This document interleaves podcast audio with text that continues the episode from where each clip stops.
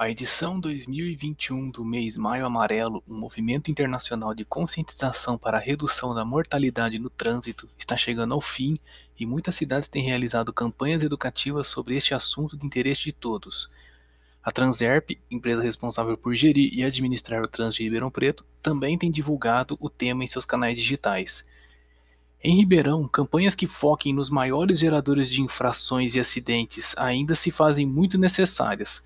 Infrações como avanço de sinal vermelho e sinalização de pare, condução de veículo falando ao celular ou dirigir em excesso de velocidade, infelizmente ainda são bastante comuns em nossas ruas.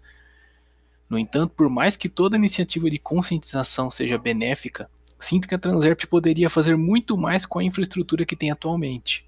Mais do que isso, a impressão que temos é que a empresa de capital misto ainda não entendeu que está gerindo o trânsito de uma cidade sede de região metropolitana com mais de 700 mil habitantes e frota ativa com mais de 500 mil veículos registrados.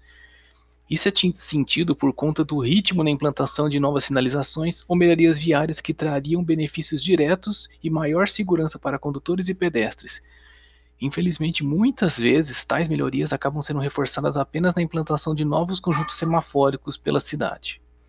Ribeirão Preto cresceu e precisamos de uma empresa gestora de trânsito que consiga entender isso. A ida do superintendente da Transerp esta semana para conhecer o Centro de Operações de Trânsito de São José dos Campos é algo muito positivo e mostra que novas ideias podem ser trazidas para cá com essa busca de conhecimentos.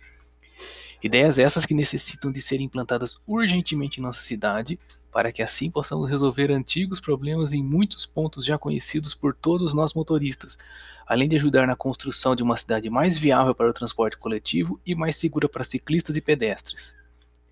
O blog Ribeirão Topia tem feito sua parte em divulgar novas ideias focadas para o sistema viário ribeirão pretano e que poderiam ser estudadas pelo Departamento de Engenharia da Transerp, com as devidas correções ou adaptações, acredito que muitas delas possam sair do papel e trazer mais dinamismo e agilidade no trânsito de nossa cidade.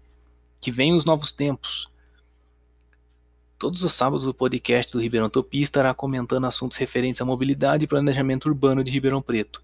Nos sigam no Anchor e demais plataformas de podcast, além da página oficial no Facebook e propostas publicadas às terças-feiras no blog. Até a próxima!